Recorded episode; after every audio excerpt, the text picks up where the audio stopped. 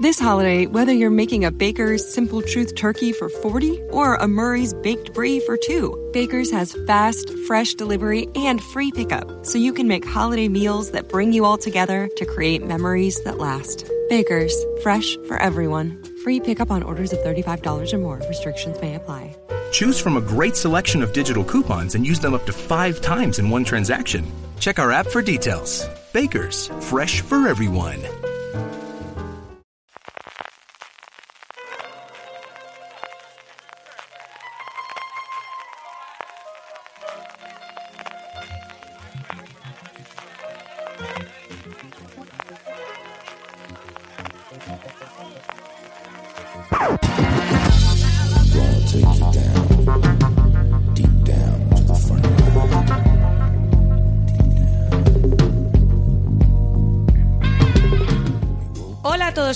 Bienvenidos a Fuera de Series Review, el programa de Fuera de Series donde cada semana analizamos, comentamos y debatimos sobre nuestras series favoritas. Hoy hablamos de Years and Years, la miniserie de la BBC que nos ha atrapado muchísimo a todos, igual que al público británico. Yo soy María Santonja y hoy me acompañan Valentina Morillo. Hola Valen, ¿qué tal? Hola, ¿cómo estás? ¿Venimos conspiranoicas o, o, o cómo, cómo ves ese futuro? Conspiranoica no vengo. Quedé después del cuarto episodio, aquí sin spoilers, yo quedé bastante derrotada, resignada a morir, pero el quinto episodio me dio un poco de esperanza. Bueno, lo mismo sé que le pasó a Miguel Pastor, que está con nosotros, que me avisó de, madre mía, el cuarto episodio, yo todavía no lo había visto y cuando lo vi yo le contesté de vuelta, madre mía, el cuarto episodio. Hola Miguel, ¿qué tal? Hola, y emoticono de llorar, corazón roto, llorar mucho. Y rabia. Llorar y llorar. Yo, Sí, yo, sí. me- yo tenía más rabia y bastante. No sabía que iba a tirar por ahí, pero bueno, luego hablamos de cosas. Muy bien, Years and Years, hola, ¿qué tal? Vamos a hablar de todo eso, pero luego en el apartado con spoilers. Eh, primero, como sabéis, vamos a hablar de esta miniserie eh, sin spoilers, hablando un poquito de qué nos ha parecido y qué nos ofrece para aquellos que nos hayáis acercado todavía a ella. Y después ya sí que la desgranaremos todo lo que podamos, porque es verdad que hay muchísimas cosas de las que hablar en esta miniserie, en el apartado con spoilers, no sin antes escuchar esa música que nos taladra el cerebro de la banda sonora. Eh, bueno, Years and Years, eh, primero me gustaría saber un poco cómo conocisteis la miniserie, qué sabíais de ella o cómo os acercasteis. Eh, ¿qué, qué es lo primero que supisteis de la miniserie de BBC Valen? Pues lo primero que supe fue de la crítica británica, porque había leído el proyecto y Russell T. Davis me interesa a veces sí y a veces no. Y por la sinopsis, pues es que la sinopsis decía la premisa, que seguiremos a una familia durante 15 años y me sonaba un poco a que no iba a ser lo que me planteó la serie. Y cuando empezaron a salir las críticas en el Reino Unido, preparamos artículo en, en Fuera de Series y ahí sí me enteré bien de por qué les había impactado tanto allí y estaba esperando que la trajeran. Que llegó rápido. Miguel, tú eres súper fan de This Is Us y de Black Mirror. Eh, son dos series que yo te he oído que, que siempre te han gustado mucho y aquí muchas personas han hecho ese comentario de que Years and Years es un poco esa fusión imposible entre This Is Us y Black Mirror, con lo que eras público cautivo totalmente de esta miniserie, ¿no? Y sin embargo, eh, me enteré igual que lo que ha contado Valen, pero solo desde la parte empezamos a preparar un artículo en fuera de series. O sea, yo me enteré por Slack cuando empezasteis a hablar de ella y mm, de hecho me enfrenté al primer episodio sin saber nada y me parece que gana mucho la experiencia. Eh, eh, si no, si nadie te ha explicado de qué va la serie, eh, ganas mucho viendo, viendo cómo va evolucionando. Sí, es que el primer episodio sorprende y sobre todo el final ya puedes empezar a verlo y dices, ok, parece interesante, no es lo que me esperaba, pero cuando se acaba el primer episodio dices, estoy adentro, dámelo todo ya. Totalmente, sí, sí. Es una de esas series que, que, aunque, como decís, aunque a lo mejor el primer episodio te deja un poco tibio, con el final ya te tiene totalmente atrapado. Comentabas, Valen, que el creador es Russell T. Davis, que lo hemos visto en Doctor, bueno, como guionista en Doctor Who, en Torchwood. Recientemente fue el creador de A Very English Scandal, una miniserie que también hemos recomendado muchísimo en fuera de series. La cadena original de Years and Years eh, es BBC y aquí en España la hemos podido ver a través de HBO España. Eh, aquí en nuestro país se estrenó el 22 de mayo y bueno, fueron colgando para nuestro sufrimiento un episodio semanal de esos seis episodios de más o menos una hora de, de duración. ¿Era una de estas series que seguíais, o sea, que estabais esperando que llegara el lunes, si no recuerdo mal, que era el día que la colgaban, para verla? ¿Teníais esa sensación de ansia que a veces nos producen algunas series que todavía, dentro de esta gran cantidad de, estrenos que tenemos y de producciones, ese picorcillo que nos dan algunas de seguir semana a semana, ¿vale? ¿Tenías esa sensación? Sí, sí, la tuve con esta serie y la tuve con casi todas las series que estrenó HBO España en estos meses, porque nos dio esta gente más Chernobyl y, yo soy muy fan de ver todos los episodios del tirón. Y cuando pillo una serie que ya se ha acabado y tiene 11 temporadas, no me duran un mes. Pero esto de ver las series a ritmo semanal, los estrenos, la verdad es que yo lo disfruto mucho y, la, y nos, nos da más espacio para pensar y para comentar. Y ya San Years yo la esperaba cada semana, no, no se me acumuló.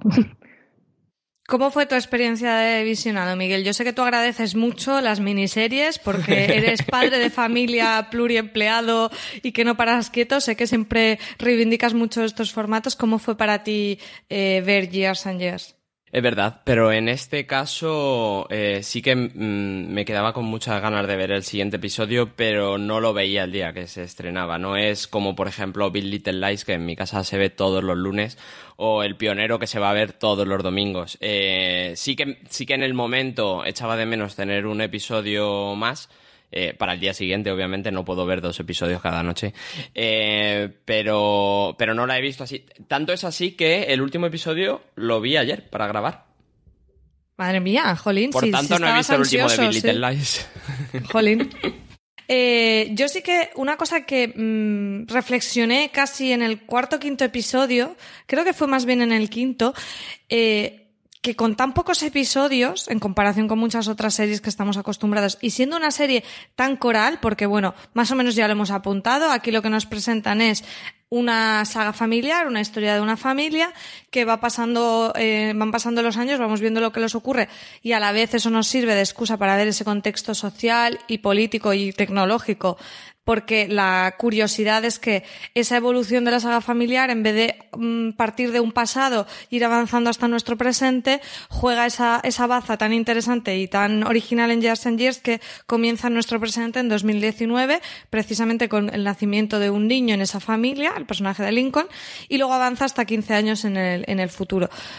Yo pensaba viéndola, ostras, qué bien escrita está y qué pedazo de reparto tiene que con tan pocos episodios te quedan clarísimos eh, la, la, personalidad de cada uno de los personajes, les coges cariño y me di cuenta de ello ya os digo, casi finalizando la serie, decir, pero si es que realmente he compartido muy pocas horas con todo este elenco y además eso, siendo tantos, pero me queda muy claro la personalidad de cada uno y, los adoro a cada uno por cómo es. Eso es señal de que es una serie que está muy bien escrita y también muy interpretada. No sé si tuvisteis un poco esa sensación de apego con los personajes, ¿valen? Bueno, es que la clave de Russell T. Davis fue eh, centrar su historia y mostrarnos todos esos cambios de 19 años en una familia, porque podía haber contado la misma historia y llevarnos al cataclismo y al apocalipsis y hacer y hacernos sentir que estábamos en ese camino, pero si no hubiese cogido como corazón de la historia una familia, no habría tenido no habría tenido la misma, el mismo impacto en nosotros. Que eh, había leído en una entrevista que Russell T. Davis se había inspirado eh, en los grupos de WhatsApp de, que ahora tienen las familias. Que él decía, antes en la familia, a sobrinos o hermanos o primos, hablaba yo dos veces al año o les mandaba un mensaje y decía feliz cumpleaños y feliz Navidad y feliz año y ya está. Y ahora con los grupos de la familia estás todo el tiempo conectado y, te enteras de todo lo que están haciendo, que es lo que transmitió en la serie con el altavoz este inteligente con el que siempre, sí, correcto. Y me pareció bastante bien trasladado pero es que además construyó una familia que mucha gente decía, ya sabéis lo de ay, la corrección política y que ha cogido uno de cada color y uno de cada tipo, y él decía que esto era por diseño, o sea, que lo había decidido así, que era su, su compromiso como, como autor y como creador, era mm, presentar estas familias diversas. Incluso que cuando ya la tenía conformada, la productora le dijo, te falta alguna persona que tenga diversidad funcional. Y fue cuando contrataron a la actriz eh, Ruth Madeley, que tiene, tiene espina bífida, la misma enfermedad que tiene el personaje en la serie. Pero es que es maravilloso cómo consiguió, y son todos personajes diferentes, tú dices que les coges apego y cariño a todos, yo Steven lo odio, pero bueno. Bueno, con excepciones, con excepciones. Tienen la relación que te explican. sí, sí, bueno. Eh, justo estabas respondiendo ya también otro tema que tenía aquí pensado preguntaros y es eso que me parece genial, el tema de representación, porque como dices es que no se deja ningún check, tenemos eh, relaciones homosexuales entre distintas razas, tenemos presencia de todas las razas, tenemos, eh, tenemos reflexión también sobre el tema de transgénero, diversidad funcional, todo, o sea, todo, y a mí me parece maravilloso, no me parece, estoy contigo, vale, no, no creo que sea corrección política, creo que además permite que se hable de tramas que de otra manera no se hubieran hablado y es que me ha encantado. Yo estoy contigo, Steven es bastante odioso, pero eh, creo que es lo que nos quieren contar. También eso es diversidad, tiene que haber un gilipollas en todas las familias. Pero bueno. Diversidad, gilipollas. Eh, Miguel, ¿a ti qué te pareció esta familia Lions que nos presenta Years and Years? Estoy de acuerdo contigo en, que es verdad que tienes esa sensación de que has pasado poco tiempo eh, real con ellos, pero les conoces muy bien. Y creo que el kit de esta cuestión es que eh, en realidad abarca 15 años con sus momentos más eh, importantes y sus puntos de inflexión de cada uno durante 15 años. Entonces, eh, es, lo que juega a favor de que tú conozcas eh, a esa familia y sobre todo las relaciones que tienen entre ellos. Y luego, cómo tiene representadas todas las diversidades como contáis y además abraza y explica y se enfrenta a todos los conflictos que pueden tener con, con esos temas. Sí, además vemos, como, como decíais, pasamos poco tiempo nosotros, pues son cinco semanas o son cinco episodios, pero sí, se, sí tenemos la sensación de que hemos pasado años con ellos. Uh -huh. En el simple hecho de, sobre todo al principio, cómo va cambiando la familia. O sea, al principio tiene el niño pequeño y son todos, luego unos se divorcian, otros se separan. ¿no? Y, y, va cambiando la foto familiar y nosotros vamos viendo todos los cambios con ellos. La hermana Edith al principio no está, después está siempre y es lo consigue, consigue muy bien eh, ese paso del tiempo y que vivamos todos los cambios de la familia y a través de los cambios de la familia todos los cambios sociales, económicos, políticos, etcétera, tecnológicos. ¿Cuál creéis vosotros que ha sido un poco la razón de ese éxito? Valen, tú lo apuntabas, ¿no? En, en Gran Bretaña ha sido un éxito total, pero aquí en España eh, yo también he percibido ese run run, ¿no? En comentarios, lo hablábamos este fin de semana que nos vimos todos en Madrid. Eh, es una serie que sí que estamos oyendo en nuestro entorno, no seriéfilo, que la gente eh, está viendo. ¿Cuál creéis que ha sido un poco la razón de, del éxito de, de la serie, Miguel? Pues justo que viene el lobo, justo el, el, que te enseña un terror bastante plausible y que a la gente le encanta saber lo que puede pasar en el futuro, aunque no tomen medidas para que deje de pasar. Sí, consigue, te sientes identificado, es eso. Aparte del cuento de Viene el Lobo y cuento con moraleja, es eso, te, te, sientes identificado inmediatamente. Esta gente vive en Manchester, puede que tu familia no se parezca a esa, ni tú te parezcas a ninguno de ellos, pero con, con esa situación y ese momento de se está yendo toda la mierda, te identificas rápidamente. Y aparte, otra clave de su éxito es que son cinco episodios y que la serie es entretenida. No es divertida, obviamente, pero están pasando siempre cosas. Y la música, yo creo que también juega un papel muy importante porque te, hace sentir ese apocalipsis que corre por tus venas y dices, vamos a morir, vamos a hacer algo. La música está taquicárdica, a mí me encanta, o sea, era como esa sensación de me flipa cada vez que la ponen porque además eh, siempre se usaba en esos momentos donde hacían saltos temporales, en montajes donde veíamos muchas escenas como de programas de televisión y telediarios donde contaban rápidamente qué había pasado en ese, en ese lapso de tiempo que nos llevaba de, de un marco temporal a otro y es que te, te, salía el corazón por la boca y era como, ¿cómo me gusta y qué poco la puedo escuchar? Porque es que si me la pongo más rato me da algo. Eh, Valen, tú me comentabas fuera de micro que, que bueno, que conoces un poquito de, de esta canción que además vamos a casi escuchar ya inmediatamente para dar paso a las zonas con spoilers. Sí, es música original. El compositor es Murray Gold, que es el compositor de casi todas las, series de Russell T. Davis, incluida Doctor Who, que tiene eh, temas o piezas originales que también son bastante emocionantes y también hizo últimamente la de Gentleman Jack, pues es un tío que tiene muchos premios, mucho recorrido, mucha experiencia y la verdad es que aquí dio el clavo con, con esa pieza que es que te pone nervioso y es que es apocalipsis, eso como los coros de, niños, es que te da miedo, te, da rabia y, y, te acelera. Y es un poco, te dice, eh, despierta. Sí, total. Eh, bueno, ya casi para terminar, Miguel, para aquellas personas que todavía no se hayan acercado a Years and Years, ¿por qué crees que vale la pena verla o por qué la recomendarías y a quién? Pues creo que vale la pena verla porque no solo vas a disfrutar del visionado, sino que te va a dar para tener tema de conversación con cualquier persona que la haya visto o que no la haya visto, porque es eh, la realidad y un futuro inmediato. Mm, no sé, para un año, para dos años, eh, yo la vi con Sonia, con mi mujer, y parábamos a cada rato y mm, teníamos que comentar. Y luego al final sigues comentando y al día siguiente, lo que tú dices, ahora cuando vinisteis a Madrid, hay montones de temas que comentar y montones de temas que te da que te da para debatir con tu entorno más cercano o si no ve a Twitter.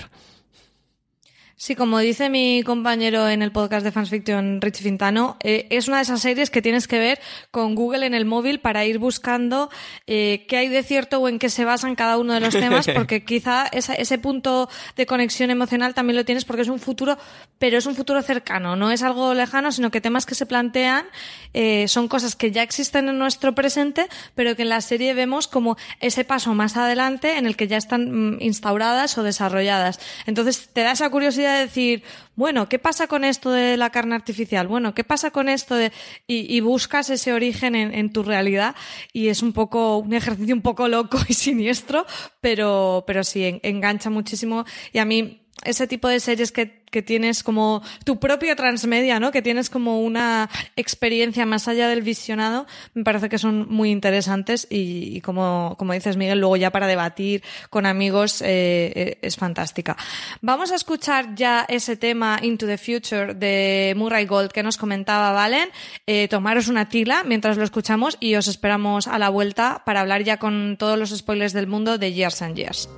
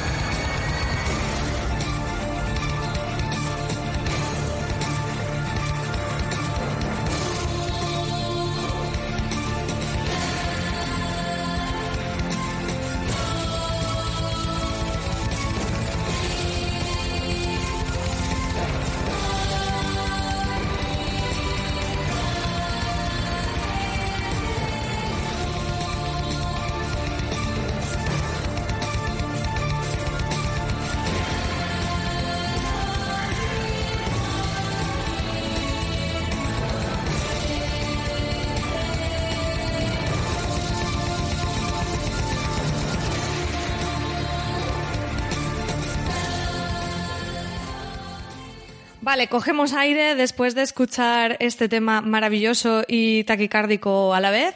Eh, ya hemos hablado un poquito, eh, sin spoilers, ahora vamos a intentar analizar las tramas. Es complicado porque ya lo decíamos, eh, se tocan muchísimos temas, pero antes de ir un poco... This holiday, whether you're making a Baker's Simple Truth turkey for 40 or a Murray's Baked Brie for 2, Baker's has fast, fresh delivery and free pickup, so you can make holiday meals that bring you all together to create memories that last. Baker's, fresh for everyone. Free pickup on orders of $35 or more. Restrictions may apply.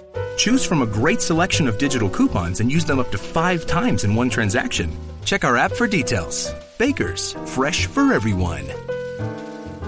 Si estás buscando un buen podcast de análisis y debate en tu idioma, te invito a que escuches Pulso y Péndulo. Yo soy Carlos Curbelo. Y yo soy Fabiola Galindo. Todos los jueves analizamos temas de actualidad en Estados Unidos y Latinoamérica. Fabi y yo no siempre estamos de acuerdo, pero sí tenemos un objetivo común. Queremos servir como antídoto contra las noticias falsas y la polarización. Pulso y Péndulo. Busca nuestros episodios en Apple Podcast, Spotify o en tu aplicación favorita viendo lo que le sucede a cada uno de los personajes, a mí me gustaría hacer un pequeño repaso a esos microtemas que se van apuntando, que hay muchísimos, pero he apuntado un poco a aquellos que veo que conectan más con nuestra realidad, porque sí que hay un montón de temas más generales que vemos en ese futuro, no sé, como que desaparecen las mariposas, que bueno, podría estar basado con ahora el peligro de extinción de las abejas, por ejemplo, o no sé, o que ya no existen los plátanos, o mil cosas así de crisis ecológica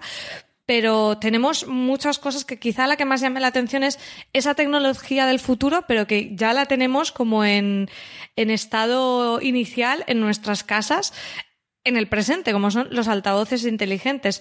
¿Qué, qué te ha parecido ese señor, Valen? A mí me ha parecido fantástico yo quiero uno en casa y, como, como, comentábamos antes, lo de la traslación de la idea del grupo de WhatsApp al señor me pareció tan, tan acertada porque hay, em, Russell T. Davis sí plantea cosas tecnológicas em, y te hace pensar un poco en el futuro, pero no te plantea grandes cambios que dices la gente, lo de siempre, que decían que ya, ya ahora deberíamos tener coches voladores y ese tipo de cosas. Por eso se nos parece tanto a Black Mirror y, Years and Years ha llegado precisamente en el año en el que el Black Mirror ha ido un poco de caída. Y lo más importante es que él él no tiene esa idea de que la tecnología es, es el enemigo. el enemigo eres tú mismo. Básicamente es lo que te plantea. Pero lo del Señor me pareció, me pareció pues una, una, idea acá. Y nos permitía precisamente que toda esa familia pudiese estar conectada sin que tuviesen que estar todos en el salón, que era muy práctico también para el devenir de la historia. Sí, sí, lo aprovechaba a nivel de narración y estaba, estaba muy bien. Luego también teníamos eh, eh, ese, esa sombra de las fake news que ahora eh, tanto aparece, además, mm, en el propio discurso audiovisual últimamente, es que lo veo un montón en cosas que no, que no esperaría. Ayer fui a ver Spider-Man Far Home y eh, dices, bueno, mm, ¿qué está pasando? Cuando en una peli de Marvel, luego el discurso que tenemos un poco de fondo es ese juego de las apariencias, de no puedes creerte nada de, lo que hay. Creo que eso es un tema que está muy presente en nuestra sociedad y que aquí lo vemos, eh, bueno, lo vemos mucho en todo el propio discurso de Vivian Rock, del personaje de Matt Thompson que interpreta esta política, pero también en ese software que aparece que falsea la voz e imagen de los políticos en el momento en el que ya no puedes creerte nada. Y esto existe, o sea, en, un episodio de The Good Fight, creo que fue de la primera temporada, ya hablaban de esta tecnología eh, de software en voz, pero recientemente salió que habían también hecho un vídeo eh, con imagen de, creo que era de Nancy Pelosi o algo así que aparecía borracha, que no era ella realmente, o sea, que es ese punto de descrédito total de la realidad que, que, da mucho miedito, ¿no, Miguel? Y la utilización por la parte política eh, es eh, te pone los pelos de punta esa escena donde han usado la, evolución de esa tecnología y, cómo hacen el 3D de los adversarios políticos de Vivien. Y mm, ella a cámara dice no no como mis compañeros iban a decir eso aunque lo dijeron. Pero eh, no sé si, bueno, Miguel, yo creo que has dicho que no la estabas viendo y que igual te saltabas algún episodio la semana de emisión, pero es que justo cuando salió en la serie eh, eh, la tecnología esa que han llamado deepfake, salió justo lo de Nancy Pelosi y recordaron lo de Zuckerberg. O sea, fue justo, lo vi en la noticia al día siguiente y yo dije, oh my God. y, y, y pensad, es que, es que eso da mucho miedo porque es que si ya no podemos creer ni en los vídeos, que era la máxima prueba que podías tener de cualquier delito, cualquier cosa para probar algo y ya eso puede ser manipulado. Y lo que dice Vivian Rook es que es, ahí está la clave. no pasó, pero mira, mira cómo, cómo te queda la imagen de esa persona diciendo eso. Igual eso es lo que se te queda en, en la memoria, porque el ser humano es así, o con eso te quedas y ya la verdad no importa. Pues verdad. Totalmente, son tiempos oscuros, ¿eh? la verdad. Luego tenemos eh, otros temas tecnológicos que se cuentan un poco de pasada, como eh, a nivel alimentario, ya decía yo al principio de, pues desaparecen los plátanos, el chocolate, me parece que también desaparece, y en cambio aparecen nuevas opciones como carne cultivada en laboratorio. Esto ya existe a día de hoy, lo que pasa es que todavía no se ha conseguido que sea una tecnología eh, suficientemente rentable para que se comercialice sin que cueste no sé, mil dólares una pechuga de pollo, pero ya existe. Otras opciones, ¿valen? Que nosotras conocemos porque no comemos carne, como la Beyond Meat, que en este caso no es carne cultivada en laboratorio, pero que son empresas que son como punteras tecnológicas. La Beyond Meat es una carne vegetal, pero que ha salido a bolsa y tienen sus, entre sus inversionistas a DiCaprio o a Bill Gates. O sea que es un tema que al final vuelve a estar de actualidad y, luego con esa parte más siniestra en la serie, con el personaje de Rosy, que también la despiden porque ella es una cara, en la serie aparece como hasta que se autococina y ella es cocinera y pierde su trabajo. Sí, ahí se van viendo todas las consecuencias de hay cosas que evolucionan y están bien, pero luego pues vas para un poco para atrás. Por ejemplo, en, un episodio, creo que es el penúltimo o el último, cuando la abuela tiene glaucoma y está, ha perdido casi toda la visión y le dicen que hay una solución y puede recuperar el 100% de la visión, pero pagando o esperando muchísimo tiempo.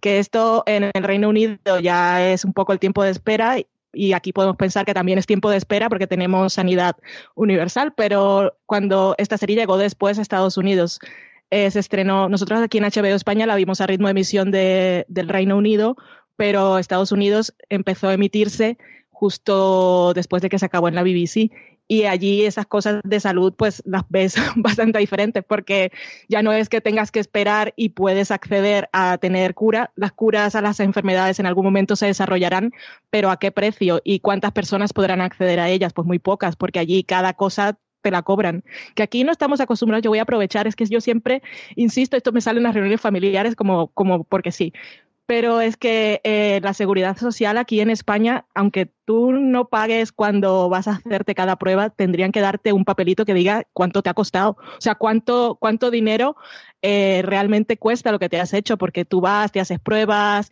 El otro día me hice una resonancia y yo estaba pensando, o sea, es el aparato, son los técnicos que están aquí, es el contraste que me han puesto antes. Y la gente va y no, no valoramos realmente lo que tenemos y por eso después salen los políticos que ya tenemos por ahí, que están hablando de sus cosas y la gente no, no es consciente de lo que puede llegar a perder si no presta atención y no, no escucha bien a los políticos por los que vota. Totalmente. Yo a favor de tu apología de lo público 100%. Mm, el tema médico también se trata con el personaje de Rosy también, que como decías, eh, tiene, eh, eh, va en silla de ruedas y tiene espina bífida y se habla de una niña vecinita de ella que la van a operar mm, o no, no, sé si o está embarazada la mujer, no recuerdo muy bien, sé que la operan el feto. Exacto, operan ya el feto directamente y esto también empieza a ser una realidad, que es como, wow, que al final hay esa pequeña parte un poco de, hay cosas buenas también en el futuro, no sé. eh, otro asunto que aparece es... Eh, a nivel ecológico, todo esto de los restos fúnebres convertidos en líquido, que también lo hemos visto. O temas más de ir por casa como robots de limpieza, o sea, aquí somos fans de la rumba, pero también los robots sexuales, que habréis visto algún reportaje en televisión, esto es muy de, de los japoneses, son los que suelen investigar este tipo de cosas, pero bueno, son cosas que ya existen en, en versiones eh, más simplificadas.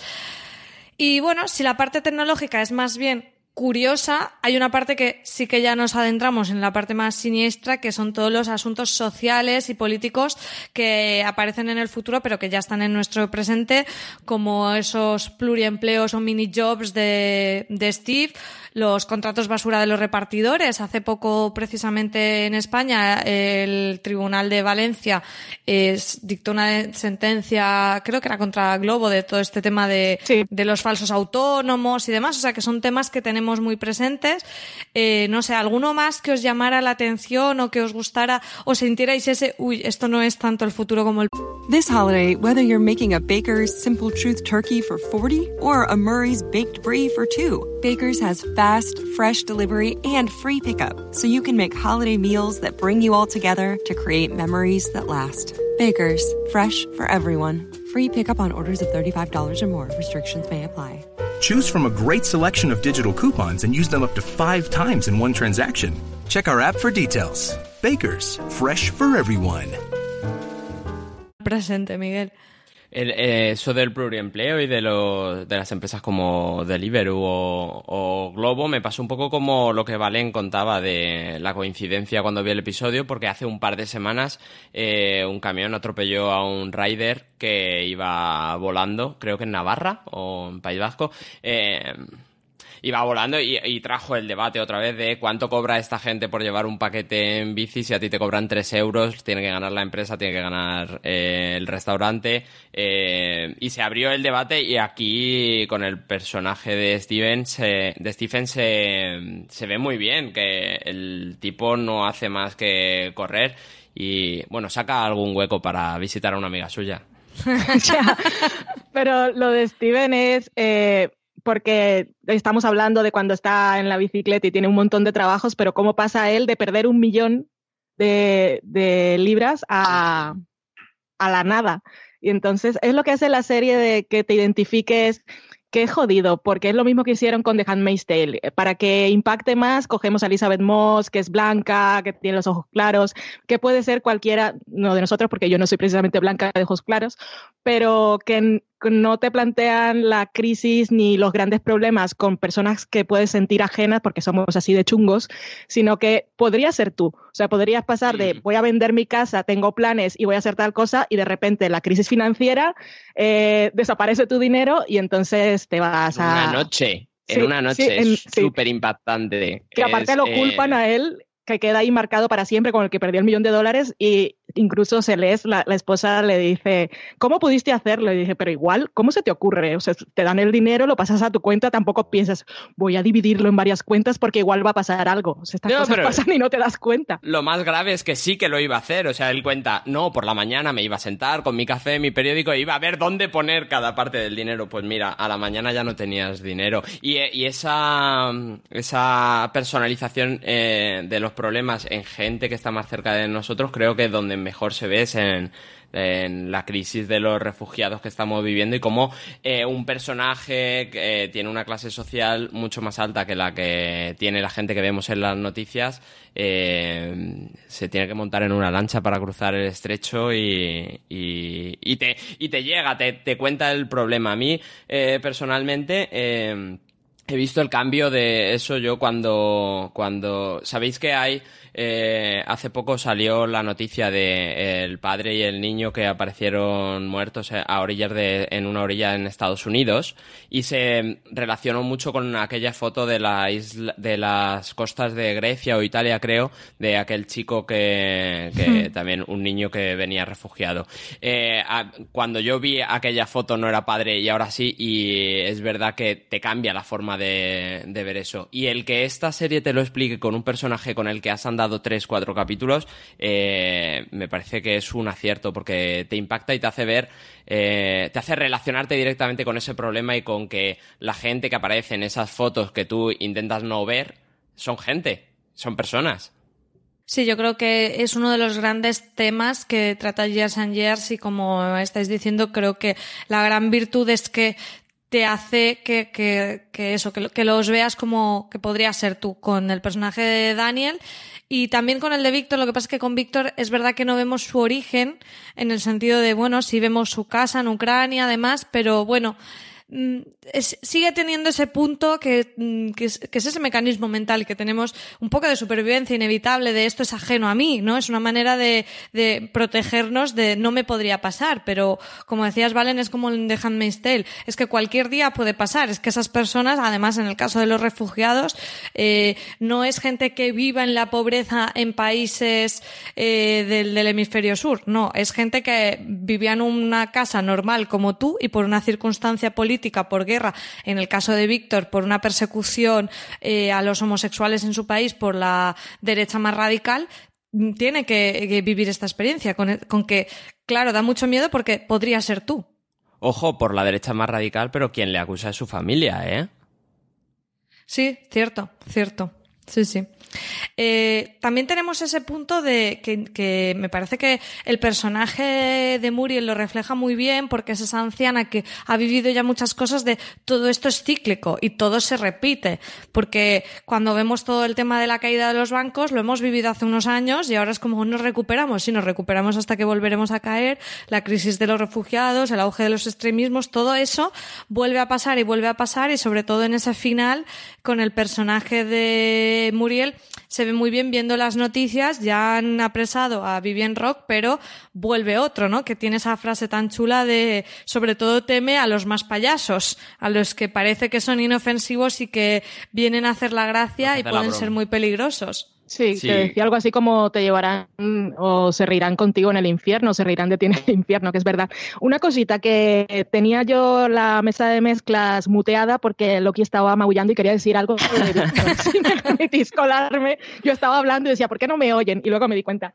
Con lo de Víctor, que decíamos que podía ser algo ajeno y todo esto, la serie hizo algo muy bien que me acuerdo, em, creo que es en el tercer episodio que dicen que Víctor que se va a ir a España porque están los socialistas y ahí no hay problemas y tal, hmm. que me acuerdo que Conchi Cascajosa, TV Conchi en Twitter, dijo, ay, mira qué bien, esto me hace sentir mejor porque España está guay y la cosa cambió en y luego cuestión de nada. fue, fue impresionante. Y lo otro que hizo la serie en el cuarto episodio con Daniel, que quien muere es él y no Víctor, que habría sido problemático, ya sabéis el tropo este que es siempre muy criticado, el de Very, very Your Gay, y, eh, mm. bueno, que siempre en las series matan a los personajes homosexuales por alguna u otra razón. Y en este caso no se aplica porque no, o sea, más que gay, él es el blanco y es el europeo que estaba bien porque la otra cosa habría sido matar a Víctor o matarlos a los dos. Pero cuando matan a Daniel y no a Víctor, ahí te están contando una cosa que, es, que va más allá de, su orientación sexual. Y es, la persona que, era, que es blanca, que no tenía ningún tipo de problema económico y que de repente, como decías tú, María, tuvo que atravesar todo en, en, una lancha, que ya ves las condiciones. Lo que más impacta es que no tenía necesidad. Él es justo el que podría haber cogido un autobús y cruzado la frontera. La escena de la lancha yo creo que es de lo más terrible que hemos visto en televisión en mucho tiempo, pero a la vez eh, me parece que, que debemos verlo, ¿no? Porque, eh, bueno, ahora me voy a salir totalmente del tema, pero en el FDS Live que tuvimos eh, hace unas semanas con los Javis, me gustó mucho un discurso que, que ellos dieron, eh, hablando precisamente de cómo la ficción nos ayuda mucho más a conectar con la realidad muchas veces que esa realidad que, que a la que tenemos puesta, no sé, que hemos puesto una barrera, ¿no? Para las noticias. Miguel, hablabas de esas imágenes de, de gente muerta en las costas que nos hemos inmunizado y muchas veces la ficción sirve para eso. Los Javis lo hablaban por el tema eh, que trataban en, en Paquita Salas de, de la problemática de las personas trans y demás. Cómo conectábamos mucho más con, con eso al contárnoslo desde una ficción y con unos personajes con los que conectamos. Y creo que en Years and Years, aunque sea durísima esa trama, y ya os digo, la escena de la lancha yo creo que no he sufrido tanto en muchísimo tiempo viendo una serie, me eh, era un poco que me gustaba poder tomar esa conciencia. O sea, creo que era muy importante y me parece valiosísimo lo que nos dejan. Es que lo lo convertimos todo en una abstracción. Como son grupos de personas, eh, son como un ente y al final no les ponemos nombre y rostro, es complicado. Y bueno, lo vimos hace poco con la chica esta italiana, la capitana del barco, Carola Raquet, creo que se llamaba. Estuvo deambulando por las aguas con un montón de gente y ningún país hacía nada por dejarla pasar. Es que, es que nos merecemos lo que nos va a pasar, porque tal como lo dice la abuela, es que somos como, como seres humanos, somos lo peor. Vamos a hablar un poquito de ese piloto. Hemos repasado un poco así a grandes rasgos algunos de los temas que tratan. Vamos eh, ya con ese arranque de la serie. Decíamos, bueno, nos presentan a esta familia y de repente eh, en esa fiesta de cumpleaños de Muriel se desata pues, pues una This holiday, whether you're making a Baker's Simple Truth turkey for 40 or a Murray's baked brie for 2, Baker's has fast, fresh delivery and free pickup, so you can make holiday meals that bring you all together to create memories that last. Baker's, fresh for everyone. Free pickup on orders of $35 or more. Restrictions may apply. Choose from a great selection of digital coupons and use them up to five times in one transaction. Check our app for details. Bakers, fresh for everyone. Si estás buscando un buen podcast de análisis y debate en tu idioma, te invito a que escuches Pulso y Péndulo. Yo soy Carlos Curbelo. Y yo soy Fabiola Galindo. Todos los jueves analizamos temas de actualidad en Estados Unidos y Latinoamérica. Fabi y yo no siempre estamos de acuerdo, pero sí tenemos un objetivo común. Queremos servir como antídoto contra las noticias falsas y la polarización. Pulso y Péndulo. Busca nuestros episodios en Apple Podcast, Spotify o en tu aplicación favorita crisis política enorme, prácticamente podría ser la, la, Tercera Guerra Mundial. Y es que las cosas pasan así. Yo creo que la gente cuando, cuando en el pasado sucedieron grandes eventos también estaba tranquilamente en su casa y no esperaba que sucediera nada, Miguel. Sí, y, me tocó muy dentro ese final porque eh, yo sí soy, no, no, creo que todo el mundo sea consciente, pero lo que, lo que está pasando en esa última escena es que no que Estados Unidos ataca una isla china, sino que la ataca desde una base aérea, desde una base de misiles que está en el Reino Unido, que es lo que ellos dicen. Hemos sido nosotros los que lo hemos lanzado. Y en España tenemos bases aéreas americanas. Vale, eh, este piloto que, que te transmitió. Pues mm, primero conocer a la familia, pero es que realmente lo que me impactó fue el final, porque estaban todo el tiempo hablando de la hermana que no estaba, de Edith, y de repente conectan con ella para hablar tranquilamente y pasan cosas. Eh, y podría, como dice Miguel, podría, podría pasar en cualquier país y en cualquier momento. Y, y, una crisis mundial puede pasar simplemente con apretar un botón. Y las personas que tienen los botones sabemos que no son las personas más confiables del mundo ahora mismo. Y es que en fin, es que me, pongo, me pongo muy hiperbólica y, con, esas cosas y muy Bueno, la serie es muy hiperbólica también, o sea que es verdad que en cierta manera también se ha criticado que no es sutil en ese sentido, pero es que como lo, de las cosas que habla son tan graves, a mí no me molesta que sea hiperbólica también. ¿No? Y, y, así nos habla más, más a todos, que vamos, y, nos grita. no, es sutil, no es sutil para mí, pero bueno, son, son solo cinco episodios, tenemos que hablar de muchas cosas y así te entra más y así puedes hablar con más gente. Es que Years and Years es una serie que de verdad que ha impactado, o sea, que, que ha llegado a muchas personas. Pues yo me reuní hace poco con, la gente de Cadena Ser de aquí de Burgos y, y, yo era la de las series y siempre, ¿qué serie veo y estas cosas? Pero había ahí comerciales y gente que no tenía nada que ver con las series y todos estaban viendo Years and Years porque no desde el principio, pero habían leído, habían escuchado, alguien de la familia lo había visto y todos se sentían identificados. Es una serie que precisamente por no ser sutil y porque no quiere serlo, como dices tú, María, es que yo creo que lo has dicho bien, te grita. Y si te grita, lo escuchas. Y yo creo que es lo mejor. No es solo que a todos nos venga bien verla, sino que a todos nos viene bien que todos la vean.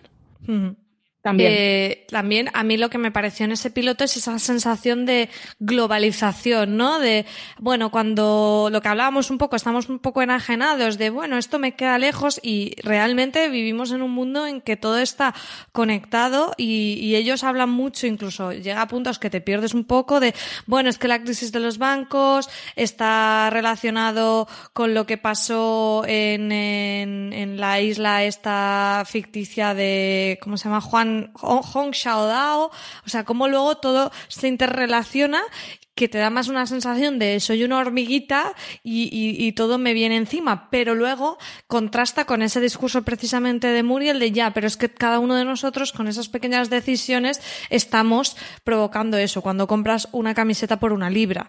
Entonces, e, esa sensación de, por un lado, de que el destino es irremediable, pero a la vez diciéndote, bueno, sé consecuente con tus actos, me pareció como una bofetada en la cara muy, muy impactante. Y en ese primer episodio también nos presentan el personaje de Emma Thompson, que es Viv, que claro, todo el mundo piensa enseguida en Trump, como Trump está en Estados Unidos, nos reímos de él y no pasa nada, pero es que es la extrema derecha y el populismo está en todas partes. Y siempre escuchamos los discursos y la gente parece que no presta mucha atención o, entran en la rueda de la discusión. Eh, Russell T. Davis también decía que em, aparte de inspirarse en Trump, en el Brexit y en Boris Johnson, para el personaje de Vivian Rook, también estaba hablando de, nosotros, bueno, de la gente en general, cómo, cómo hablaba en Twitter. O sea, la gente entraba en discusiones fácilmente o le gustaba decir cosas para obtener retweets y el populismo que se está instalando en todas partes y que es lo que le da la, le abre la puerta a la extrema derecha en todas partes y cada país está cayendo y eso es lo peor de todo.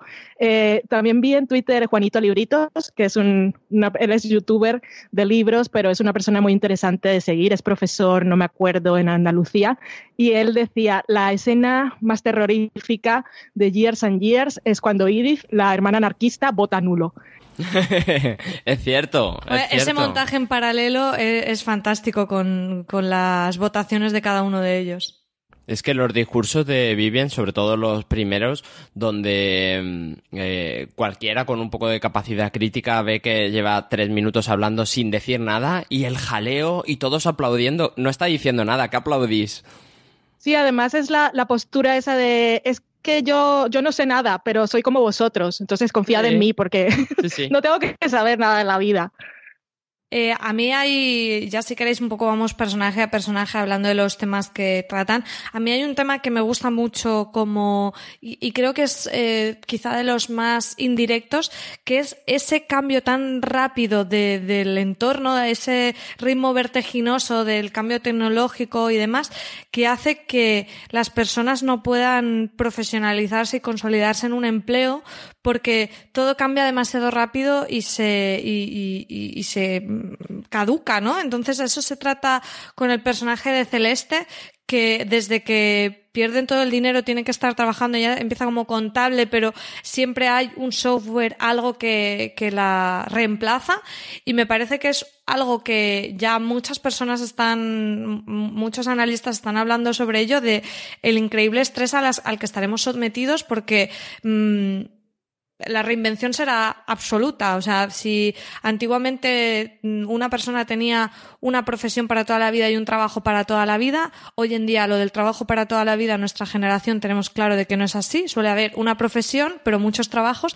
Pero el futuro más eh, cercano lo que nos presenta es muchos trabajos y muchas profesiones. Y la presión de reinventarse a uno mismo que, que va a suponer para, para la mayoría de personas va a ser bastante Mm, insostenible a nivel de estrés. No sé si casi la mayor habilidad que se podrá tener es esa capacidad de reinventarse más que los conocimientos que uno tenga. Y es el tipo de discursos que tiene Years and Years, que como digo, este no es uno de los discursos principales ni mucho menos, está ahí como, como trama de fondo, pero que a mí me, me encantaba. O sea, me, me parecía que era como, jolín, todo tiene una, una capa de lectura.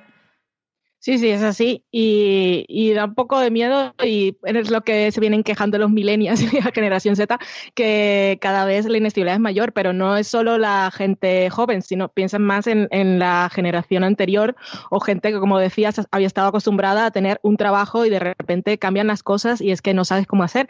Y es la precariedad laboral y es el paro que va a subir cada vez más. Y luego vienen otros a decir que es que tenemos que tener hijos para que nos paguen las pensiones y...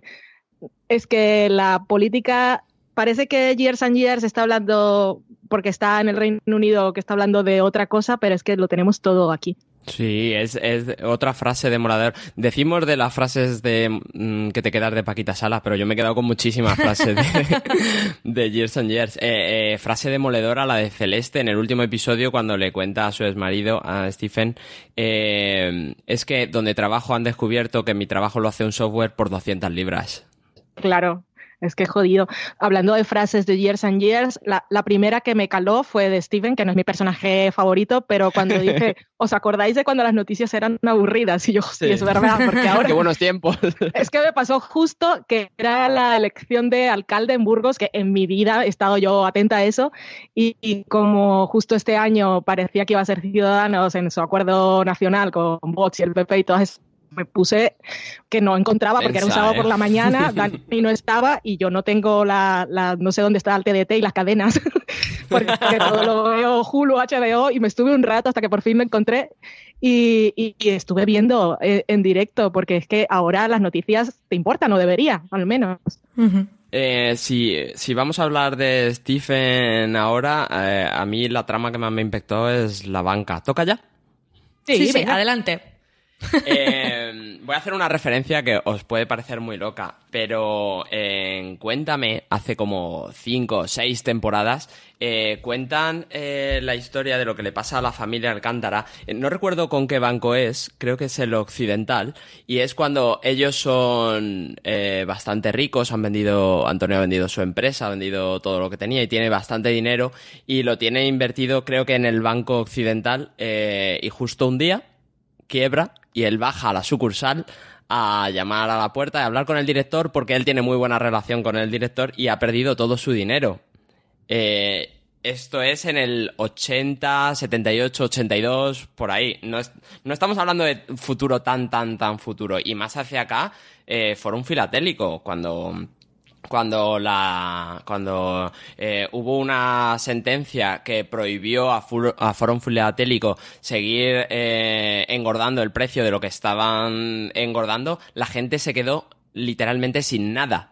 Sin nada, se quedaron con... Además eso es súper impactante porque se quedaron con trocitos de papel que eran sellos que no valían nada y que ellos tenían valorados en cientos de miles de pesetas.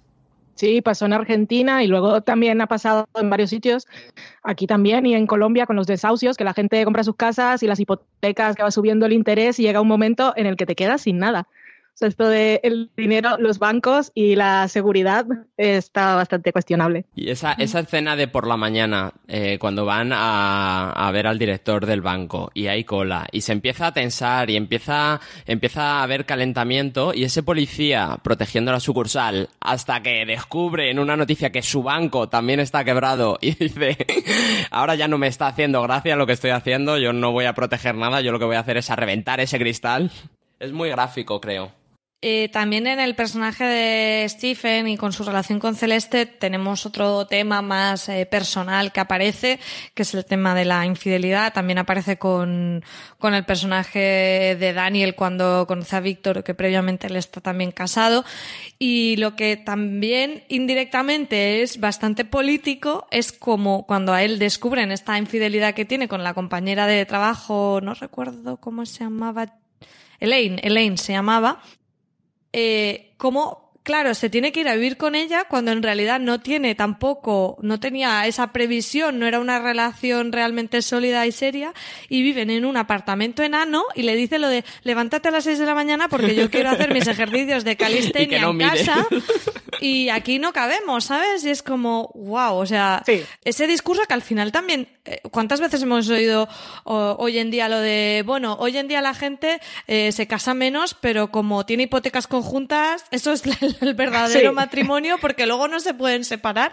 Y, y me gustó mucho porque incluso en esos temas que aborda, más culebronescos, más de drama familiar, siempre hay un punto más allá, ¿no? Siempre se habla de algo más allá y me gustó mucho esa manera de abordar el tema con esa relación de Stephen y Elaine, que es súper por la cara y circunstancial, y están ahí atados años incluso. Sí, y ella, claro, ella tiene el, el, poder o el derecho de decirle tendrás que irte por ahí porque es que está en mi casa, eso te ha de repente. Pero está desde el inicio, cuando ellos pierden la casa, se van a la casa de la abuela, que eso mm. tampoco estaba planeado. Y Celeste, al principio, la relación con la suegra, pues con, con la, bueno, con la abuela, no era la mejor, que luego evoluciona y al final pasa el tiempo y es ella la que ha estado más tiempo con ella, que fue una de las cosas que más me gustó de la serie. A mí me encanta ese momento en el que habla de la, de la herencia, ¿no? Y del, no, de la venta de la casa y la cuenta ella y es como, jolín, qué bonito. Y es ese tipo de cosas las que comentaba al principio de realmente no has visto casi a los personajes, es muy poco tiempo, pero conectas con ellos y yo ahí casi suelto la lagrimita de ver esa relación tan bonita de Muriel y Celeste, porque luego en realidad sus propios nietos de sangre siguen haciendo un poco su vida. Hay el momento este que ella quiere celebrar eh, una cena y cada uno tiene sus compromisos y mm. la que se queda es, es Celeste. Y, y a mí me encantó esa relación como nos la retrataban. Me impacta mucho también, yo creo que por, por eh, la paternidad, eh, cómo Bethany se enfrenta a esa infidelidad en el momento en que lo saben todos y cómo al pie de la escalera su padre le pregunta de qué color es su amante y cómo lo que la hunde es que fuera blanca y ella se lo toma como una afrenta mucho mayor. Vamos a abrir el melón de Bethany porque para mí es quizá lo más siniestro de la serie. Eh, sé que es un tema que tiene que estar, ese uso de la tecnología, de, de, bueno, esas generaciones ya que no, que solo saben relacionarse con la tecnología. Las máscaras de filtro holográfico con la carita del bebé que llora, creo que es de lo más creepy que he visto en la serie.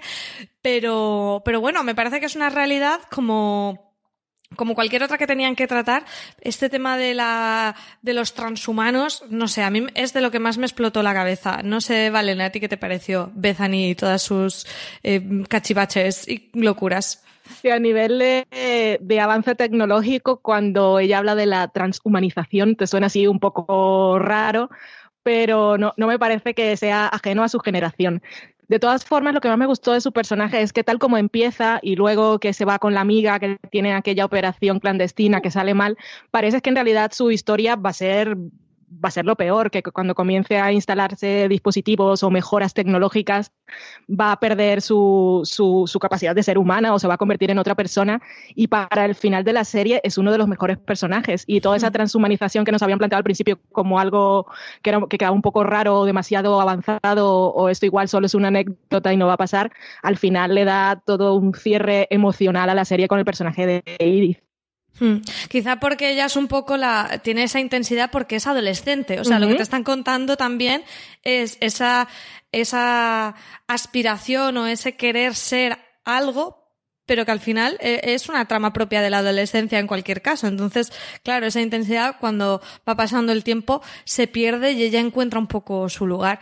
Miguel, ¿qué, qué querías comentar del personaje de Bethany?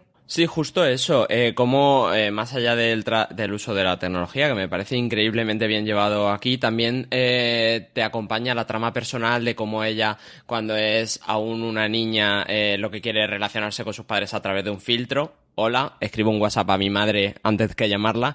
Eh, Yo le escribo WhatsApp a Dani en el sofá. Claro, es, es, eso, o sea, la máscara filtro es justo la metáfora de prefiero comunicarme contigo sin tener que mirarte ni hablarte ni que me veas. Eh, pero sí, la trama personal iba a decir que eh, como esa parte de quiero ocultar a mis padres lo que quiero hacer, solo se lo voy a contar cuando es estrictamente necesario que sepan que lo que yo quiero es hacer esto, pero luego llega un momento donde esa adolescencia ha pasado y ella se siente orgullosa de ir a comer con su madre y decirle, mira lo que me echó en la mano, hablo con el meñique.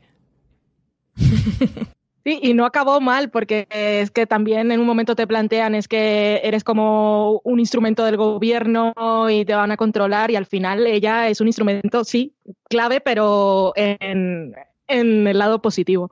Y también me parece muy bien llevado la relación de eh, padres e hijos, como eh, sus padres cuando le cuenta, cuando le empieza a contar lo de que quería ser trans, transhumana, eh, aceptan perfectamente que sea trans porque es una cosa que conocen y que ya se ha hablado y que ya a la que ya se han enfrentado y que en ese momento está socialmente aceptada, pero se enfrentan muy fuertemente a no, no, no, no, no, eso de meterte en una máquina, eso no, que es el nuevo paso de los padres no entienden lo que quieren ser los hijos y me opongo en vez de intentar entenderlo. Hmm. De hecho, con el tema trans hay también otra de esas tramas que no son muy explícitas, que son sutiles, que es con el personaje de Lincoln, el hijo de Rosie, con el que además parte la historia, cuando él nace, él nace en 2019 y es esa generación que, que nos, nos va narrando years and years.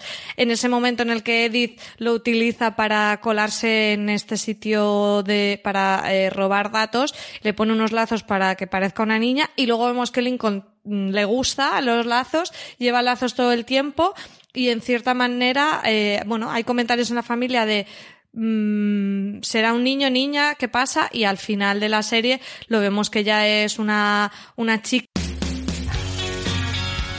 BP vuelve a tener grandes noticias para todos los conductores. Cuando vayas a repostar tendrás un ahorro de hasta 40 céntimos por litro en Península y Baleares y 35 céntimos por litro en Islas Canarias, incluyendo la bonificación del gobierno. Cada vez que visites una estación BP en la península y Baleares, puedes ahorrar y disfrutar de todas las ventajas que ofrecen en su programa Mi BP. Y si lo haces desde Canarias, podrás disfrutarlas a través del plan Dino BP. Así que ya sabéis, BP nos lo pone fácil para ahorrar al máximo estés donde estés. Hazte con su tarjeta en sus estaciones de servicio y si quieres consultar más información, puedes hacerlo en mibp.es y plandinobp.es.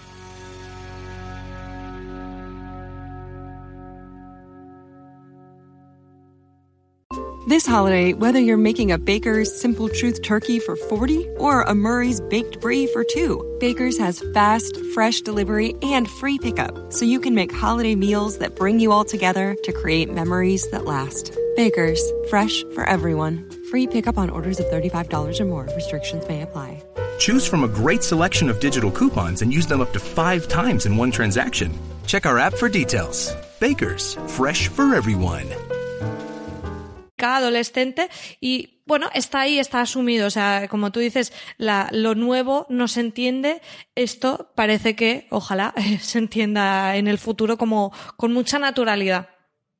Sí, no hay, no hay ningún drama en ese sentido. De repente, es que, creo que es cuando hacen una barbacoa, dice, ah, pues le queda bien, que va con el lazo y la camiseta como un vestido, y dice, ah, le queda bien. Que dice, ¿cómo, ¿cómo deberíamos referirnos a el niño, niña? Y el otro dice, mm, ¿qué más da?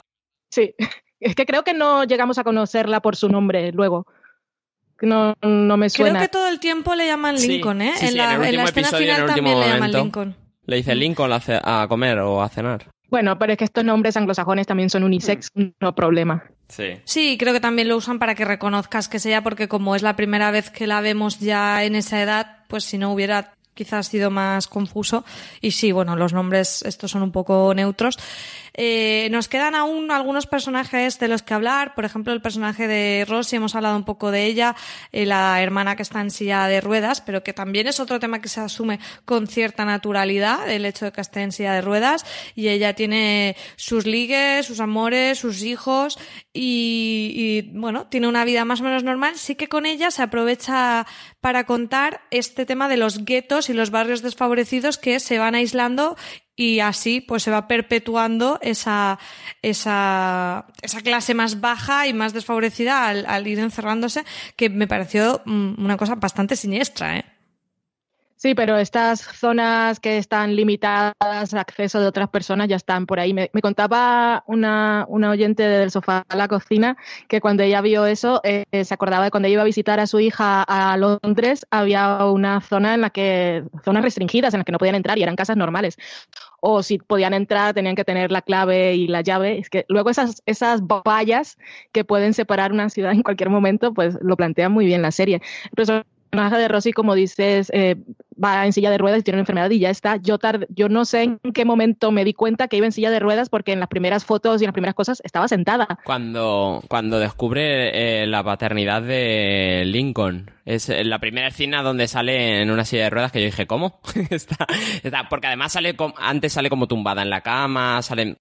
Pero está bien que planteen con ella, es una persona que se, se, mueve normalmente por la vida, porque tiene todas esas citas y una vida sexual activa, que luego es en el primer episodio que queda con este tío que tiene el robot, que es un poco creepy. O sea, la serie, eh, en el primer episodio sí me pareció que todo iba a ser un, poco más que no es que la vida vaya fácil para ellos, pero que me parecía que iba a ser todo mucho más, más oscuro, hmm. mucho más negativo. Y al final, pues hay finales felices. Luego también hay, otra trama, la trama de ella como eh, pequeña empresaria que se enfrenta a esas vallas que son físicas, pero también son metafóricas, que son las decisiones de los gobiernos pequeños que le ponen esos escalones a los pequeños empresarios y a ella empiezan a prohibirle a de vender en otro barrio, en el siguiente barrio, en el siguiente barrio, y al final tiene que venderla porque eh, esas decisiones políticas económicas a pequeña escala mm, solo la dejan vender enfrente de su mm, casa. Sí, son que tendría que pagar un millón de licencias, que es algo que yo también veo eh, en Europa, eso me voy a Colombia ahora,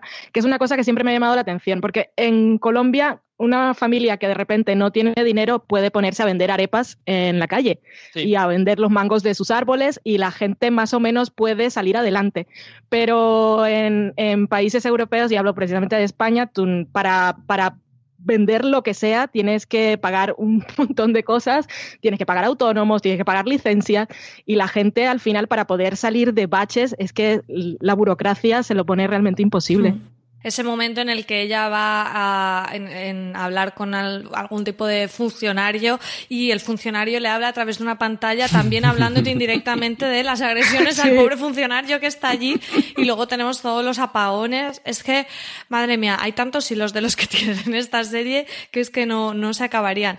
Eh, sí me gustaría que habláramos un poquito, casi ya para terminar, del personaje de Edith, que es la revolucionaria, la hermana que ha estado por ahí por el mundo, en ONGs, en Greenpeace y que nos adentra en esa trama más, eh, bueno, más subversiva, mm, incluso de, de, iniciar revueltas con el secuestro, o el secuestro no, perdón, el rescate de, de todos los, eh, de las personas que tienen en aquel, en aquel, bueno, es que es un, un, un centro de detención que ya directamente es un campo de concentración, por mucho que ellos, exacto, digan lo que sea.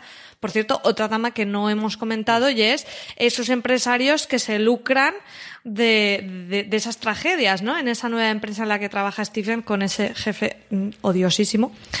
Bueno, y ese gobierno que aprovecha que hay empresarios que quieren hacer eso para limpiarse las manos y cómo bien directamente va a esa reunión a explicar ¿Qué pasaría si os quedáis con esto, os pagamos y tampoco tenéis que darles de comer? Eh, nosotros nos quitamos esa responsabilidad, se la cedemos a un grupo empresarial y vosotros veréis. Yo, yo solo os digo lo que ha pasado en el pasado y cómo lo han hecho en Sudáfrica. Yo te lo digo indirectamente. Que cuando llegan ellas con el camión dicen, oh, ¿cuánta comida? Dicen, eso es para nosotros, no para ellos.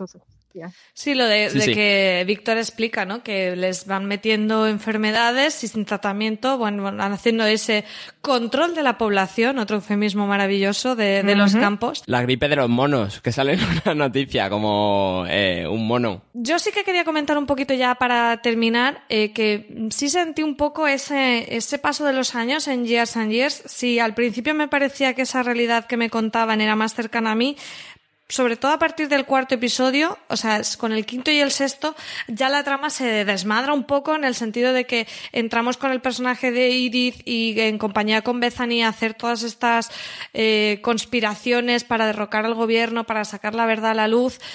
Eh, me pareció ahí, o sea, tuvo un momento en que me alejé un poco de la serie porque fue como, madre mía, todo le ha pasado a esta familia, ¿sabes? No sé, un poco excesivo, pero pero luego conecté totalmente de nuevo en el momento en el que precisamente eh, entran en el campo de refugiados y utilizan esos móviles, de nuevo, la tecnología, pero ahora eh, como algo positivo, ¿no? Como los demás están apuntando con armas y ellos simplemente retransmitiendo por fin lo que está sucediendo, utilizan esa verdad como arma y me pareció un discurso como muy bonito, muy bonito y muy significativo en, en todo lo que nos había contado la serie. ¿Qué os parece cuando la trama ya se, se vuelve aquí súper mm, radical en el final de Years and Years Valen? A mí no me molestó porque ya que habían planteado toda la, toda la tecnología y Bethany tenía acceso a cosas, lo importante aquí es el despertar de Iris, que ella con su voto nulo había favorecido cosas y luego después de lo de la muerte de Daniel que se sentía responsable porque era la que le había dado el contacto para hacer cosas, eso había echado por tierra también su relación porque la novia que tenía o la mujer con la que estaba era la que le había contactado a ella para, para que su hermano pudiese ir a buscar a Víctor. Pero en el momento en que eh, decide hacer lo que hace, que cuando por fin sube Víctor al camión este, ella le dice, vale, me caes muy bien y te quiero mucho, pero tú no eres lo más importante, esto es más importante que nosotros. No hemos venido solo a rescatarte, hemos venido a derrumbar el sistema. Y como lo hacen, porque lo importante no era que ellas entraran a rescatar a Víctor, sino que los otros pudieran disparar la torre para usar, como tú bien dices, la información como arma y que pudiera salir a la luz todo lo que estaba pasando allí. Así que eh, toda esta cosa así un poco rocambolesca de infiltrándose en edificios y tal, para como está usada para este hecho en concreto, que es un poco vamos a hacer la revolución, a mí no, no me causó mayor problema, la verdad. Y además, eh, creo que eh, es muy visual que tecnológicamente ella eh, use las pantallas como Minority Report, pero si vas a la realidad es un hacker cualquiera que es capaz de hackear y entrar en un sistema y ya está, no, no va más allá. Yo creo que es más visual eh, eh, la tecnología metida en ella que, que, para hacer avanzar la trama. Y luego me parece muy interesante como Edith, su principio del discurso cuando empieza a volver la cobertura, usa la vergüenza de esos carceleros y como dice por la tele, esta gente vive con vosotros, eh, pero luego viene a trabajar y esto es el trabajo que hace y como todos se intentan tapar la cara, se intentan girar, bueno, menos el que está puto loco, eh, intentan eh, taparse, esconderse porque, porque sienten esa vergüenza del trabajo que están haciendo. Y me parece muy interesante también la trama paralela, la de Stephen y Celeste intentando hacer limpiar ese nombre celeste, Stephen intentando hacer lo que tenía preparado, que que a él lo que le hunde no es que vaya a la cárcel o que la gente lo sepa, lo que le hunde cuando él se hunde y se va por la pistola es cuando eh, su mujer le dice que sus hijas saben lo que hizo. Mm. Al final es ese monólogo tan brillante de Muriel en la cena, hablándoles de, su de la responsabilidad de todos ellos en lo sucedido, que cala en, en todos los hermanos que quedan vivos y ese montaje final en el que tenemos eh, en paralelo a Rossi reventando la valla para salir del barrio, eh, el, barrio que tenían acotado, a Edith en el campo de refugiados y a Celeste y a Stephen eh, publicando todos los datos de esos campos de concentración y de las empresas que lo han hecho posible, que la verdad es que es un final muy, muy potente. Y luego tenemos ese epílogo que es con Edith, efectivamente, como narradora de esta historia, como, como persona relevante en el devenir de los hechos, que cuenta la historia de su familia, que estuvo como tan implicada en todo lo que pasó, y convirtiéndose en la primera transhumana y ese final un poco abierto de si lo consigue o no. Valen, ¿qué te pareció ese final tan ya de ciencia ficción pura? Me sorprendió que llegara en ese momento, pero me pareció que era al final la historia que quería contar Russell T. Davis. Le leí por ahí en entrevistas que la gente podía decir que era algo cursi y que en general cuando se metía el concepto de amor y bondad y tal en la ficción, la gente solía provocarle rechazo en un principio. Y, pero eh, está la idea esa de que ella que nos queda ahí de si Vivian Rook en realidad fue a, eh, la cárcel o ella también eh, consiguió subir su conciencia o su sí su conciencia es lo que pretenden a, la nube y ella dice que la va a perseguir por el fin de los tiempos y, y, ese final abierto que te deja cuando ellos están ahí con el señor y dice eres tú y te cortan y bueno tú decides lo que quieres que pase yo voto por sí. Miguel, ¿a ti qué te pareció esa Edith transhumana? Me gustó. Yo voto que no, porque lo que entiendo de su discurso, del discurso de Edith, es vosotros lo que vais a pasar aquí son mis conocimientos y mis recuerdos, pero yo no soy esto. Eh, eh, la vida no va a evolucionar a que me vais a meter en una máquina. Yo soy lo que queda en mi familia. Ella dice, me convertiré en amor, eh, que es lo, el recuerdo que les queda a ellos, no el recuerdo que vosotros estáis grabando en, en la máquina. Sí, yo tiro también un poco más por tu visión, Miguel, porque me parece como el último paso que la tecnología no podrá eh, dar, que será la vida eterna, pues no, no, no, tendrá sentido, ¿no? La vida sin la muerte no tiene mm. sentido, pero, pero me parece como un final muy bonito, muy, que da mucho para continuar con el debate, que es lo que nos ha dado and Years. Bueno, eh, para terminar, no sé si os ha quedado alguna cosa de Years and Years para comentar. Mm, seguro que sí, porque hay millones de tramas y además, no sé si os ha pasado que a medida que íbamos hablando iban saliendo más cosas de mm, no había pensado en esto, esto me faltaba. Eh, Valen, ¿algún apunte final? Pues así en general creo que creo que lo hemos cubierto bastante bien sin detenernos episodio por episodio personaje por personaje. Hemos comentado así en términos generales todo lo que, lo que nos ha llegado la serie y la, la distopía cotidiana que plantea y un poco lo que más me dejó a mí, que al final no sirve para nada, pero te deja así un poco el espíritu revolucionario y el despertar. Lo mejor para mí es el discurso de la abuela, que aparte el mm. monólogo es súper largo, pero es que cada palabra te llega, porque es que es verdad, compras cosas de ofertas, pides a Globo y dices, mm, ¿qué estoy haciendo? No estoy haciendo nada, estoy haciéndolo todo mal. Y, que si pensamos, pues la culpa es de los políticos y la culpa es de los banqueros y todos son culpables, pero nosotros también tenemos parte de responsabilidad, que es creo que el, el mayor mensaje que deja la serie, si lo queremos aceptar así, vamos. Miguel, ¿alguna cosita que se te haya quedado por decir de Years and Years? Sí, tenía aquí apuntado el final de la trama de Rossi, que aparte de ser muy épica, me parece muy bien como mensaje final, que es que ella se da cuenta de que, que es un mensaje muy filosófico y que cada vez está más de actualidad, que es que nosotros cedemos nuestras libertades al gobierno a cambio de una seguridad que, ella ya estaba perdiendo. Entonces decide, pues lo que voy a hacer es tirar esta valla porque ya no quiero ceder más libertades porque no estoy obteniendo nada a cambio. Y aparte de que va en la trama paralela con Edith, eh, yo me quedé con ese mensaje tan épico de que no paso con la furgoneta, verás cómo paso. Y además el niño va a acelerar. Sí. Ay, sí, eso fue maravilloso. es súper empoderador. Bueno, yo para terminar, eh, recomendaros una lectura que además he estado haciendo en paralelo a Years and Years, lo cual me parece eh, la combinación perfecta ya para que nos explote la cabeza, que es el libro, es un ensayo del filósofo Yuval Noah Harari, 21 lecciones para el siglo XXI. Eh, lo tenéis además por ahí en audiolibro también si queréis y en, bueno, en todos los formatos porque ha sido un bestseller. Y bueno, este señor lo que habla es un poco de es que es súper Years and la obra, porque va analizando diferentes puntos de nuestra sociedad en el presente y cómo van a evolucionar en el futuro. Y, por ejemplo, el tema que hablábamos de cómo será, cómo supondrá una crisis el cambio tan rápido de los tiempos para la gente con sus empleos y tendrá que reinventarse, pues, por ejemplo, hay un capítulo que habla de eso, ¿no? Entonces, es una lectura, pese a ser estos temas que son un poco densos, es bastante amena y no sé, si os ha gustado la serie, yo creo que es un complemento interesante para, para eh, reflexionar un poco hacia dónde vamos. Y después, por supuesto, en Fuera de Series hemos escrito sobre Years and Years, sobre todo lo ha hecho nuestra compañera Marina Sutz, que hizo una crítica del primer episodio y después del final de temporada, y también una columna crítica hablando de, de bueno, de ese punto revolucionario de Years and Years que se titula Years and Years somos todos, que os recomendamos encarecidamente.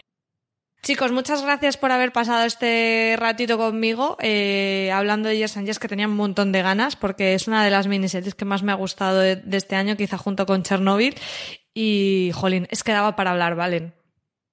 Sí, yo también me lo he pasado muy bien y tenía muchísimas ganas de comentarla. Es que hemos tenido los últimos dos meses de, de, ficciones, que es que no paramos, todo es maravilloso y a mí esto me encanta.